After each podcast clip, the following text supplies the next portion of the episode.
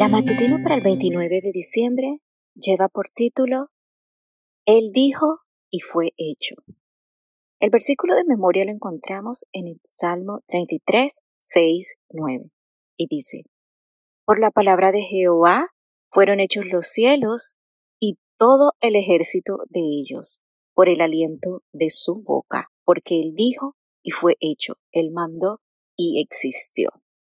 Es probable a lo largo de este año hayas pensado más de una vez.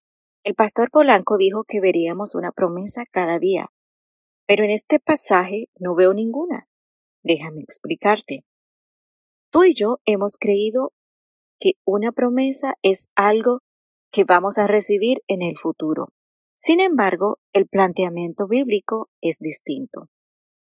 En las escrituras, cada palabra que sale de la boca de Dios constituye en sí misma una preciosa promesa. Pablo, con todo el pragmatismo que lo caracteriza, dice que Dios llama a las cosas que son como si fueran. Romanos 4, 17. Por eso cuando Abraham tenía 99 años, Dios se le apareció y le dijo, No te llamarás más Abraham, sino que tu nombre será Abraham, porque te he puesto por padre de muchedumbre de gentes.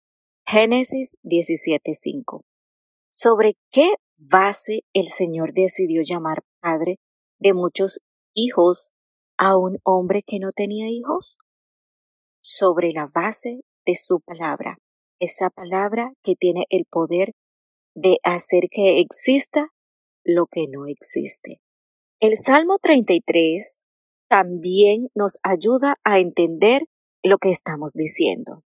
Dice el salmista, que por la palabra de Jehová fueron hechos los cielos y todo el ejército de ellos por el aliento de su boca, porque él dijo y fue hecho, él mandó y existió.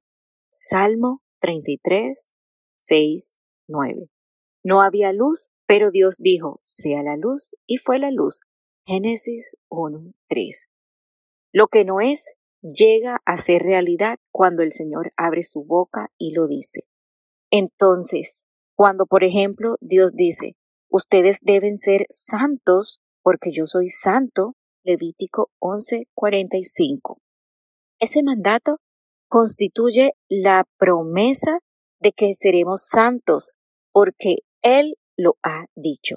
De acuerdo con Elena G. White, cuando Jesús pide, sean perfectos, así como su Padre Celestial es perfecto, Mateo 5:48, este mandato es una promesa.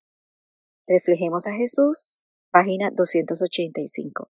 Es decir, que cada mandato que encontramos en la Biblia es en realidad una promesa.